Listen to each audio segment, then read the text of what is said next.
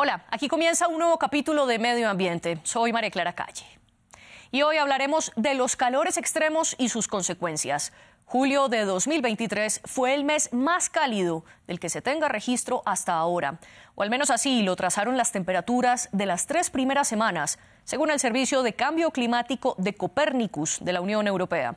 De acuerdo con el organismo, desde el 6 de julio del año actual, el promedio diario superó los 16,80 grados centígrados, que era el récord hasta ahora, establecido el 13 de agosto de 2016.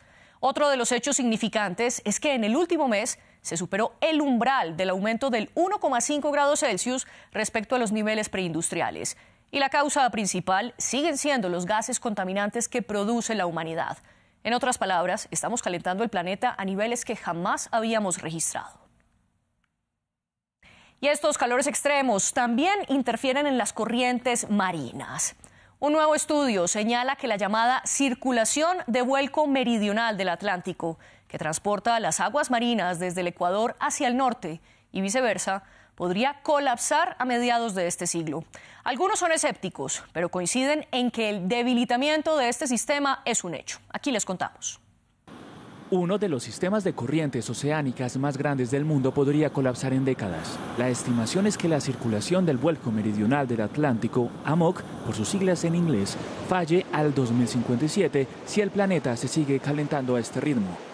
Al menos esa es la valoración del estudio de los hermanos Diddlesen de la Universidad de Copenhague, publicado en Nature Communications. Si esto pasa, todo el clima cambiaría, ya que la circulación del Atlántico lleva aguas cálidas del Ecuador hacia el norte del planeta, regulando las temperaturas de Europa Occidental y parte de América, mientras que las corrientes frías del Ártico se hunden por su densidad y viajan al Ecuador pues este estudio lo que nos dice es que es muy probable que acabe colapsando antes de lo esperado, porque es cierto que sabemos que se está debilitando por el aumento de las temperaturas a nivel global, pero este estudio lo importante, lo que dice, es que acabará colapsando entre 2025 y 2099, previsiblemente en torno al 2057. Así la crisis climática es una de las razones principales. La velocidad a la que se están derritiendo los glaciares en Groenlandia y en el Ártico genera más agua dulce de lo habitual que interrumpe las corrientes marinas. Hace más de 12.000 años, la desaceleración de la circulación del Atlántico provocó una edad de hielo en Europa. Bueno, el aumento de las temperaturas está haciendo que aumente también la temperatura de nuestros océanos, que se viertan millones de toneladas de agua dulce al mar y que por lo tanto esa salinidad de las aguas cambie. Así que ese aumento de temperaturas está provocando que se frene, que se debilite y que por lo tanto en un momento dado pues pueda frenarse por completo y pueda colapsar. Pero no todos los científicos están de acuerdo con que el colapso comenzará en este siglo.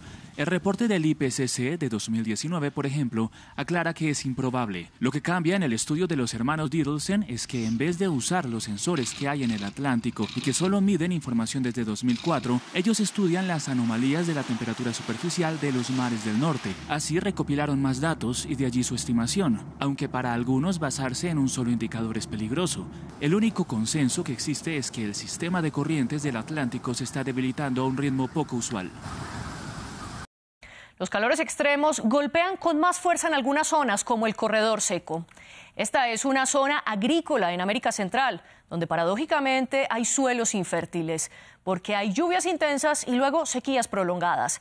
El corredor comienza desde Panamá y Costa Rica, pero su cobertura es muchísimo mayor en Nicaragua, Honduras, El Salvador y Guatemala. Todo el territorio que aparece pintado en este mapa es zona desértica o semiárida, donde 11 millones de personas intentan vivir del campo.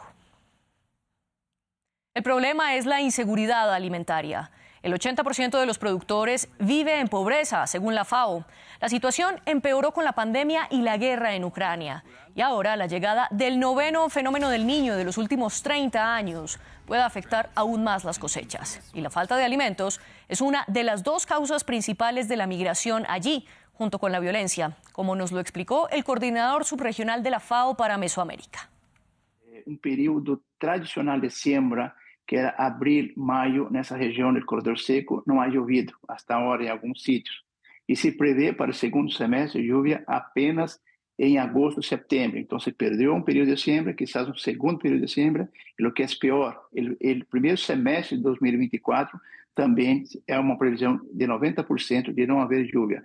Então, esto, são três períodos de siembra sem cosecha e que seguramente vai volver esses temas, essas imagens tristes de las caravanas de migração, de pessoas que se organizam e se põem em movimento buscando outros, outros meios de vida. Pero existen soluciones. La FAO y el PENUMA, oficinas de la ONU, trabajan en casi 30 proyectos para adaptarse a los cambios extremos del clima. Por ejemplo, aprenden modelos de Israel, México o Brasil, donde hay regiones con menos de la mitad de la lluvia que cae en el corredor seco, y la guardan para usarla en tiempos de sequía para el consumo humano, irrigar los campos o darle a los animales. Una primera bastante conocida, hay mucha información satelital inclusive, son los alertas tempranos que el fenómeno vendrá. Sabemos que el niño vendrá con fuerza desde noviembre del año pasado. Un segundo aspecto é que venimos trabajando con mucha fuerza es el tema de cosecha de agua. Nesse corredor seco existe água, o que não existe é a cultura de guardar água. Numa série histórica de 30 anos, o promédio sigue com 1.200 a 1.500 milímetros ao ano. É uma boa quantidade pero não se, não se tem estratégia de como armazenar, como muitos outros países, zonas desérticas, semiáridas, têm água para consumo humano, água para irrigação, água para os animais. E uma terceira é o tema da reforestação, o tema de recarbonização de los suelos. Y con estas soluciones despedimos la crónica ambiental. Nos vemos la otra semana.